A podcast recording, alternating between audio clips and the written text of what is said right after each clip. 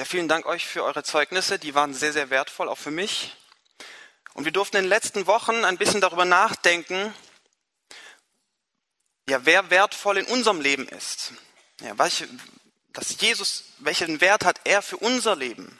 Und gleichzeitig oder die Woche danach durften wir darüber nachdenken, was für einen Wert wir bei Jesus haben. Ja, was sind wir Jesus wert? Und dann fragt sich, kann man sich ja schon fragen, okay, was bleibt jetzt noch übrig? Ja, was ist Jesus uns wert? Was sind wir Jesus uns wert? Aber die Reihe wertvoll ist noch nicht zu Ende. Es geht noch ein bisschen weiter. Und die, die nächsten Wochen, wenn wir immer wieder in die Bibel schauen, in Markus, dann werden wir solche Edelsteine finden. Ja, etwas Wertvolles. Wir wollen in das Wort Gottes schauen und schauen, welche wertvollen Dinge in der Bibel können wir lesen. Ja, was können wir für uns lernen? Was können wir ja, behalten? Welche Schätze können wir quasi sammeln? Und einer dieser Edelsteine, den schauen wir uns heute an. Und dazu lese ich äh, den Predigttext aus Markus 14, Vers 27 bis 42. Also Markus 14, Vers 27 bis 42. Jesus spricht zu ihnen. Ihr werdet alle Anstoß nehmen, denn es steht hier geschrieben, ich werde den Hirten schlagen und die Schafe werden zerstreut werden. Nachdem ich aber auferweckt sein werde, werde ich voran nach Galiläa gehen. Petrus aber sprach zu ihm, wenn auch alle Anstoß nehmen werden, ich aber nicht. Und Jesus spricht zu ihm, wahrlich, ich sage dir, dass du heute in dieser Nacht, ehe der Hahn zweimal kräht, mich dreimal verleugnen wirst. Er aber sprach nachdrücklich, wenn ich mit dir sterben müsste, werde ich dich nicht verleugnen. Ebenso aber sprachen auch alle anderen. Und sie kommen an ein Gut mit dem Namen Gethsemane. Und er sprach zu seinen Jüngern, setzt euch hier, bis ich gebetet habe. Und er nimmt den Petrus und Jakobus und Johannes mit sich und fing an, sehr bestürzt und geängstigt zu werden. Und er spricht zu ihnen, meine Seele ist sehr betrübt bis zum Tod. Bleibt hier und wacht. Und er ging ein wenig weiter und fiel auf die Erde. Und er betete, dass wenn es möglich sei, die Stunde an ihm vorübergehe. Und er sprach, aber Vater, alles ist dir möglich. Nimm diesen Kelch von mir weg. Doch nicht was ich will, sondern was du willst. Und er kommt und findet sie schlafend und er spricht zu Petrus, Simon, schläfst du? Konntest du nicht eine Stunde wachen? Wacht und betet, damit ihr nicht in Versuchung kommt. Der Geist ist zwar willig, das Fleisch ist aber schwach. Und er ging wieder weg und betete und sprach dasselbe Wort. Und als er zurückkam, fand er sie wieder schlafend, denn ihre Augen waren beschwert. Und sie wussten nicht, was sie ihm antworten sollten. Und er kommt zum dritten Mal und spricht zu ihnen, so schlaft denn fort und ruht aus. Es ist genug. Die Stunde ist gekommen. Siehe, der Sohn des Menschen wird in die Hände der Sünde überliefert. Steht auf, lasst uns gehen. Siehe, der mich überliefert, ist nahe.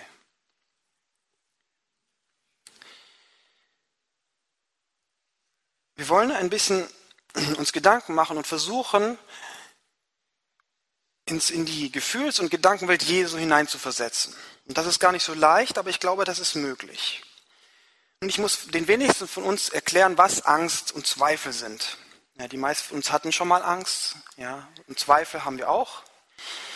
Aber nicht alle von uns hatten mal Todesangst, wirklich Angst vor dem Tod. Ja. Nicht alle, manche schon. Und hier ist aber ein Mensch, Jesus, der weiß, er wird sterben. Er weiß, nicht mehr ein, ein paar Stunden später werde ich am Kreuz hängen. Menschen, wir haben mich verraten und werden mich verraten, werden mich verraten. Noch ein paar Stunden vorher sagt er, dass Judas ihn verraten wird. Und jetzt ist diese Stunde da. Und im Anfang von diesem Text lesen wir, dass er auch sagt, dass auch Petrus und alle anderen ihn verraten werden. Also wie geht es Jesus? Und wir lesen, dass er selber sagt, ich habe Angst und die, ich habe eine große Sorge. Ja, ist eine große Sorge bis zum Tod. Ich bin betrübt bis zum Tod. Danke.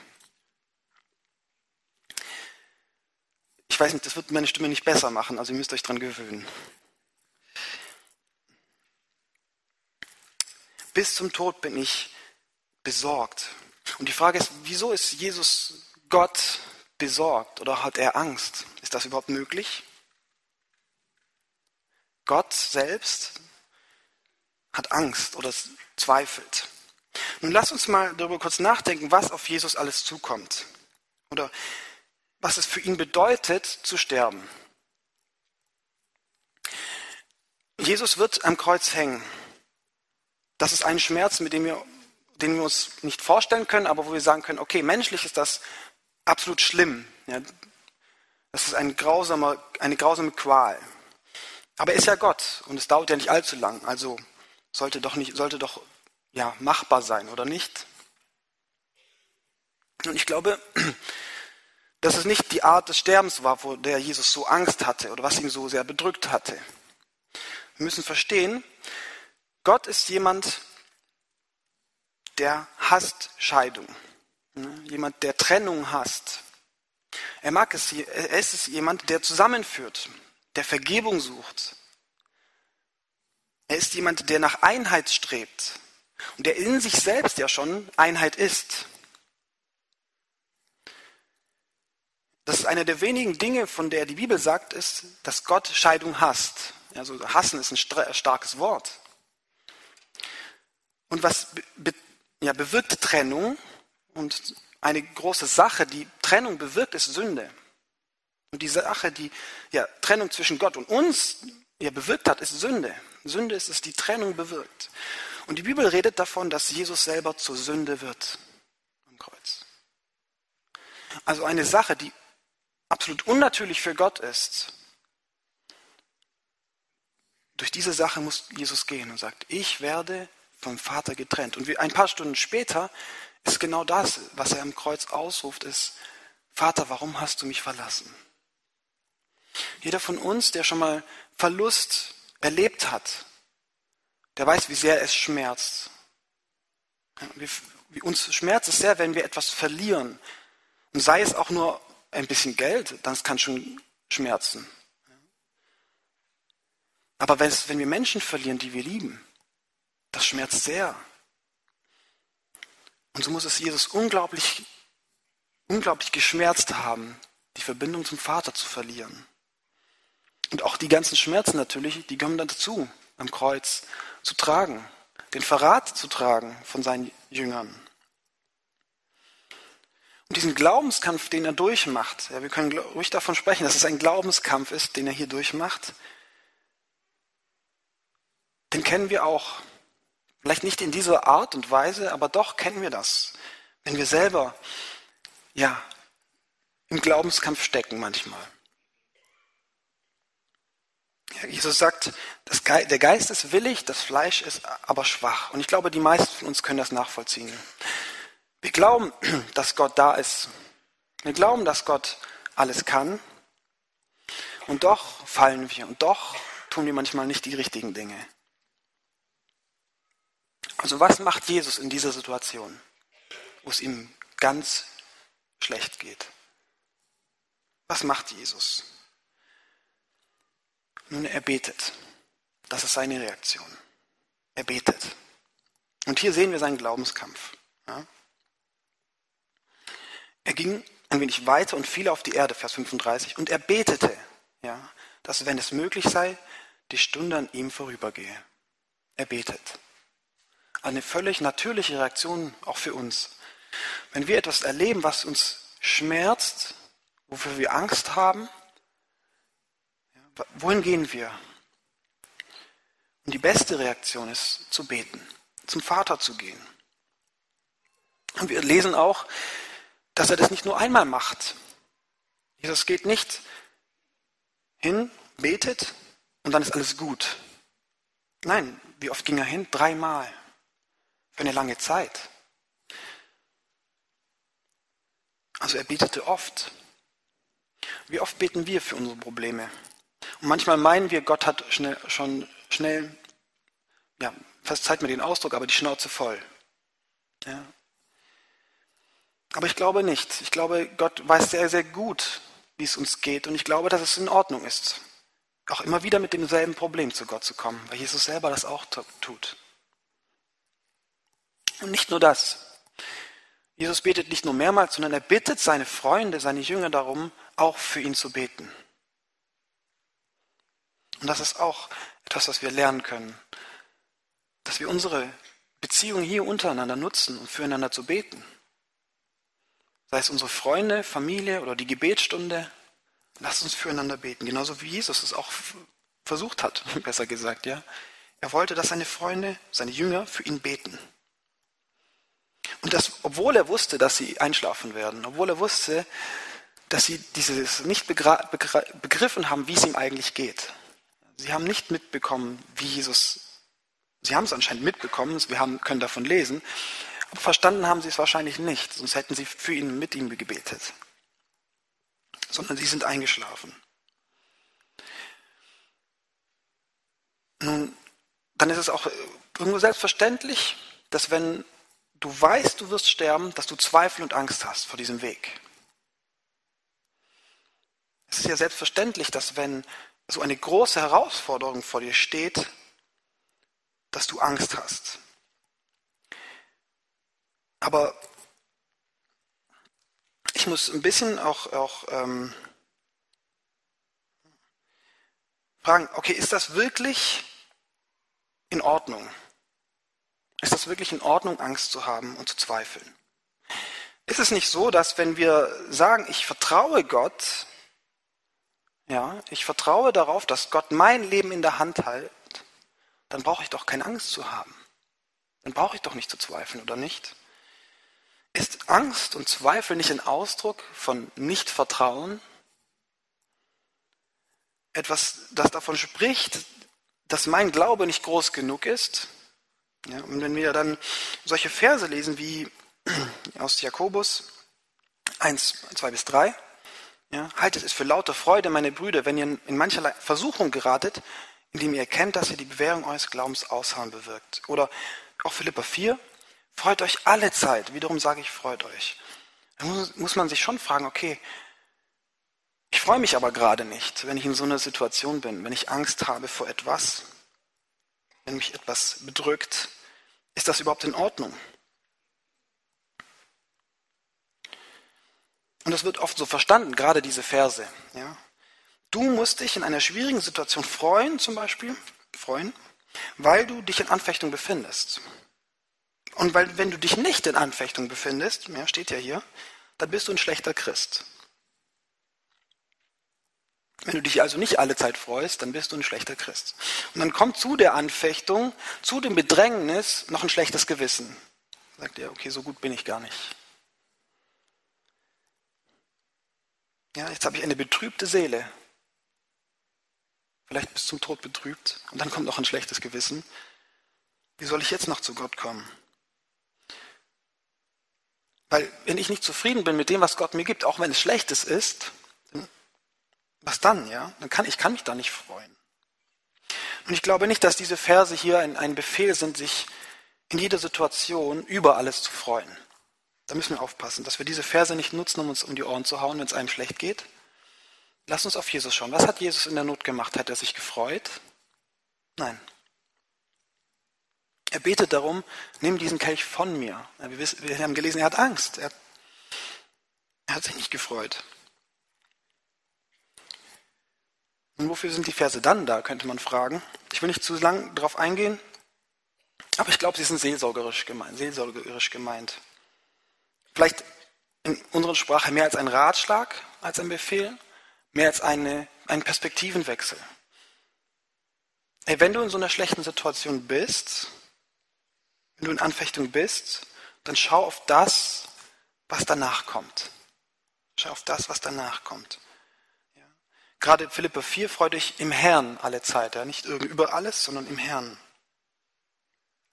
Und wir werden später nochmal darauf zukommen, über was sich Jesus gefreut hat wenn wir uns nochmal anschauen. Und jetzt, jetzt kommen wir zu dem Edelstein im Text. Dieser Edelstein. Das Besondere an dem Text, über den wir heute nachdenken. Und wir werden uns nur auf einen Vers eigentlich hauptsächlich konzentrieren jetzt weiterhin. Und das ist das Gebet, was Jesus spricht. Ja, wir haben vorhin gesagt, was macht Jesus, wenn er in so einer in so einem Zweifel, in so einer Angst ist, er betet. Und was betet er eigentlich? Was betet Jesus eigentlich? Und ich möchte auch kurz, ich glaube nicht, dass Jesus zweifelt, dass es Gott gibt oder so. Ja? Das ist nicht die, die Art und Zweifel, von der ich hier rede, sondern der Art des Zweifels, den ich vielleicht hier anspreche, ist, okay, ist der Weg, den Gott gewählt hat, wirklich der richtige? Ist es der einzige Weg? Und wenn wir uns das Gebet anschauen, dann könnte man meinen, gerade der erste Satz, aber Vater, alles ist dir möglich. Da könnte man meinen, aber Vater, alles ist dir möglich. Ja, aber dir ist ja alles möglich. Warum muss ich dann diesen harten Weg gehen?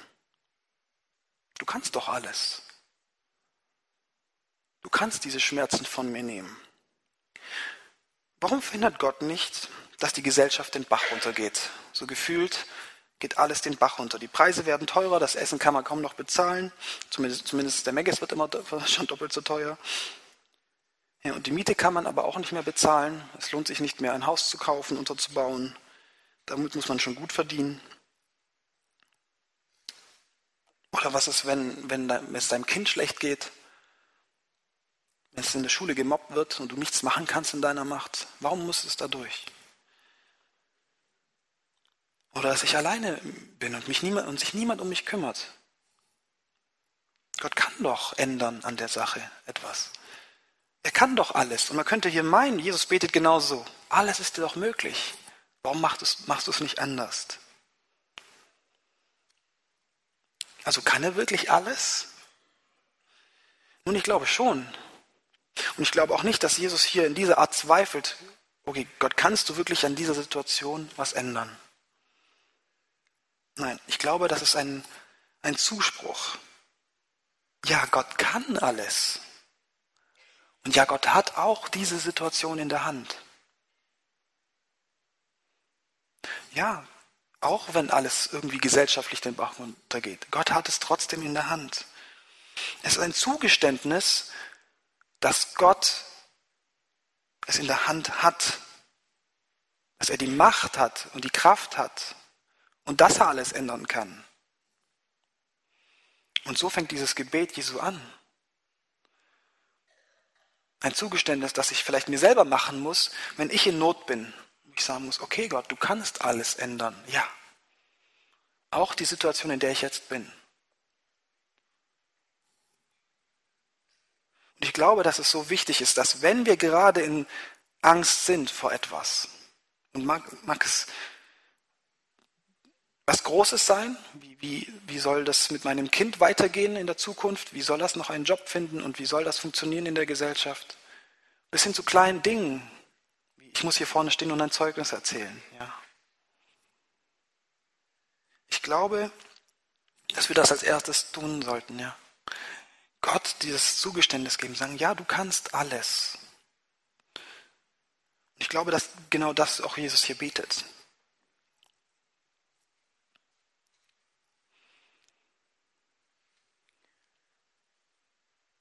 Doch was, für, für was genau betet Jesus jetzt? Das ist, ein, das ist ein Zugeständnis. Doch was möchte Jesus jetzt von seinem Vater? Er betet, nimm diesen Kelch von mir weg, doch nicht was ich will, sondern was du willst. Nimm diesen Kelch von mir weg, das ist so das Anliegen in diesem Gebet, ja. Das, das ist sein, sein Wille, sein Wunsch. Und dieser Kelch, ist nicht, dass Jesus einen Kelch da hatte, und der Kelch ist also dieses gesamte, dieser gesamte Prozess seines, seines Sterbens. Die Gefangennahme, die Verurteilung, das Kreuz und dann das Alleine sein. Alleine vor Gott. Von Gott getrennt. Als Sünde. Als deine und meine Sünde am Kreuz hängt. Und meinen wir nicht, dass Gott ihn erhöhen könnte?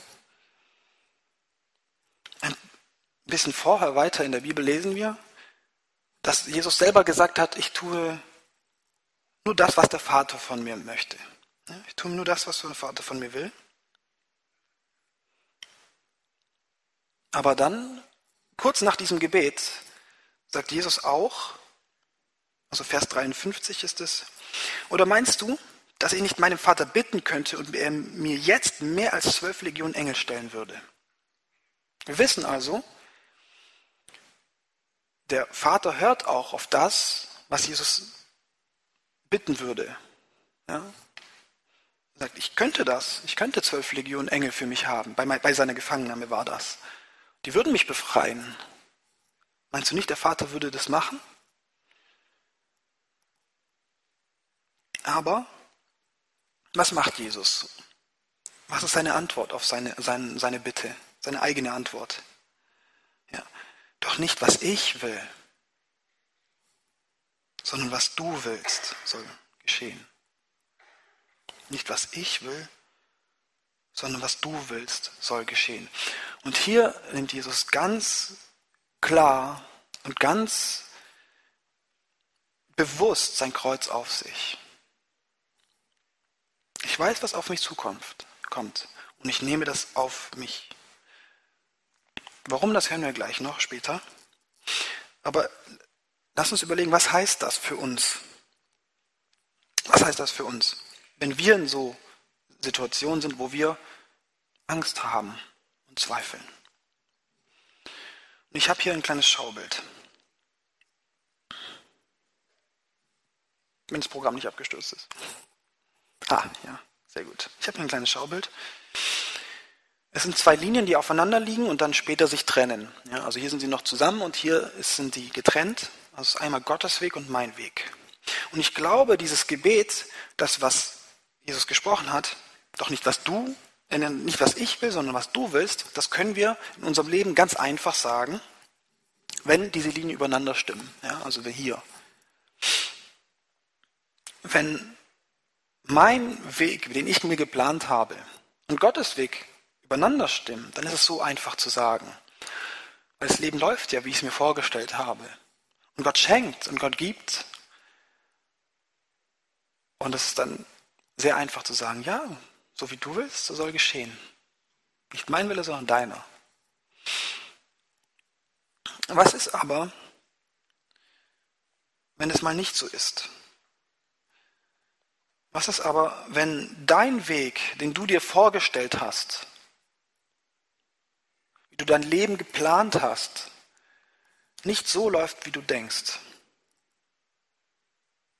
Nicht so gelaufen ist, wie du dir gedacht hast? Vielleicht musst du zurückschauen und merken, ja, okay, das, was ich eigentlich wollte, konnte ich nicht erreichen oder habe ich nicht erreicht.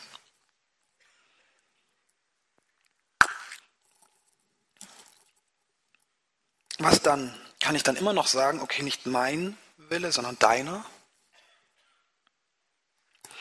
Kann ich dann mein Kreuz auf mich nehmen?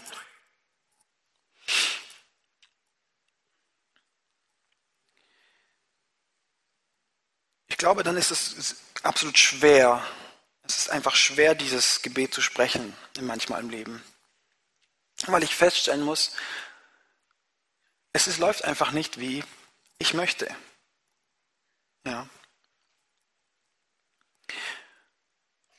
Und jetzt könnte man fragen, okay, dann sind wir aber ganz gehorsame Christen und tun einfach, was auch immer uns passiert, wir müssen das genau so machen. Wir beten dieses Gebet und dann muss ich, kann ich an meiner Situation nichts mehr ändern.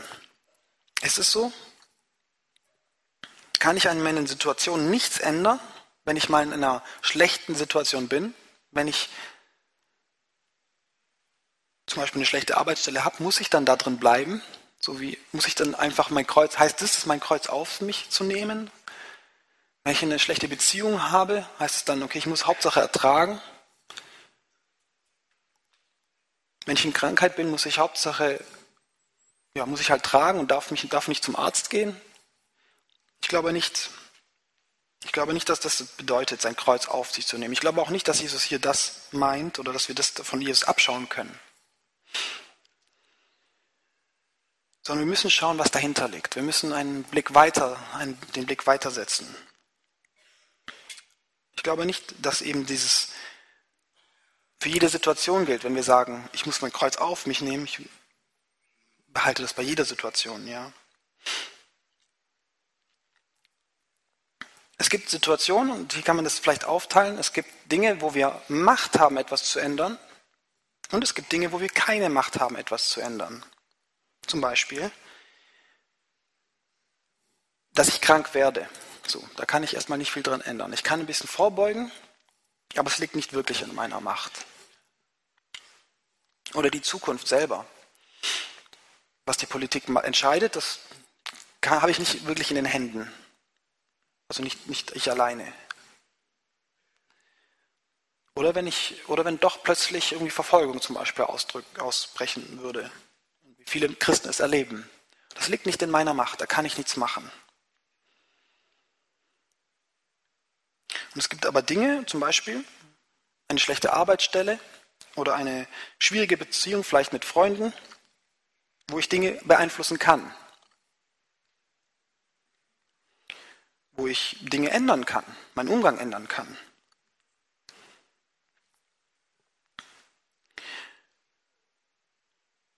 So, also wo liegt da dieser Unterschied? Wie können wir, das, wie können wir damit umgehen? Wie können wir unseren Blick vielleicht ändern auf diese Dinge? Was hat Jesus gemacht? Oder wie ist es Jesus in, diesen, in diese Situation gegangen? Nun, Jesu Ziel war sehr, sehr klar. Jesu Ziel war ganz klar. Er möchte die Menschheit retten. Er möchte dich und mich zu sich bringen. Sagen, okay, das ehrt Gott. Wenn ich mein Leben hingebe, um andere zu, zu mir, zu Gott zu ziehen. Und wenn ich das nicht mache, dann haben die anderen keine Möglichkeit. Das lesen wir in Hebräer 12, Vers 2. Indem wir hinschauen auf Jesus, den Anfänger und Vollender des Glaubens, der um der vor ihm liegenden Freude willen die Schanden nicht achtete und das Kreuz erduldete und sich gesetzt hat zu Rechten des Thrones Gottes. Hier hat sich Jesus gefreut. Nicht um, um das Kreuz selber, nicht um die Schmerzen, die er leiden müsste. Aber was danach kam, was danach kam. Und nicht nur, dass er jetzt wieder beim Vater sein darf, nein, dass du und ich, dass wir wieder Zugang zum Vater haben. Und dass wir einmal mit ihm zusammen beim Vater sitzen dürfen und Gemeinschaft haben dürfen. Das hat ihn angetrieben. Das hat ihn dazu gebracht, durch diese Angst und Zweifel dieses Gebet zu sprechen, nicht mein Wille, sondern dein Wille geschehe. Und hier können wir ein, uns ein großes Vorbild von ihm nehmen. Wenn du krank bist,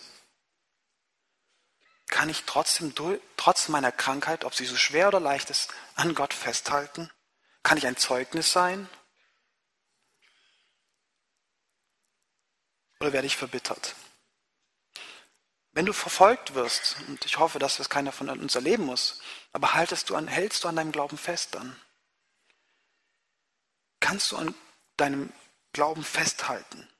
Oder auch, sondern investiere, was danach kommt. Was ist, wenn das wieder in Ordnung kommt? Was ist, wenn Jesus das wieder zusammenbringt?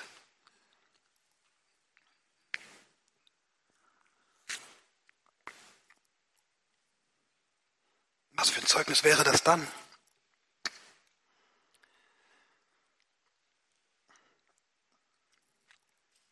So, meine Stimme verabschiedet sich und ich bin zum Glück gerade am Ende.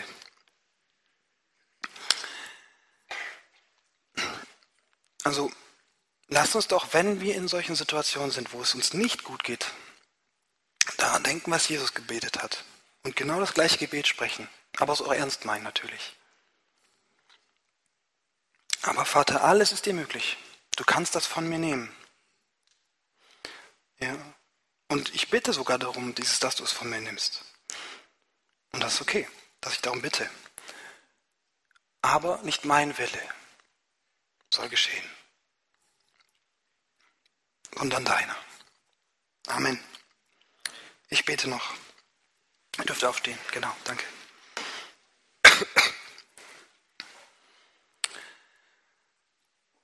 Danke, Jesus, für, ja, für dein Zeugnis, für dein Leben, was du uns gegeben hast. Du hast alles gegeben für uns und uns gezeigt, wie wir ein Leben führen sollen, das dich ehrt, das nicht auf uns ausgerichtet ist, sondern auf andere, auf dich. Und ich bitte dich so sehr, dass wir Ja, dass du uns diese Liebe zu dir so schenkst, dass wir dieses Gebet auch von Herzen sprechen können, ob es uns gut geht und es uns leicht fällt oder es uns nicht gut geht und es uns schwer fällt. Schenk uns einfach diese Liebe zu dir. Amen.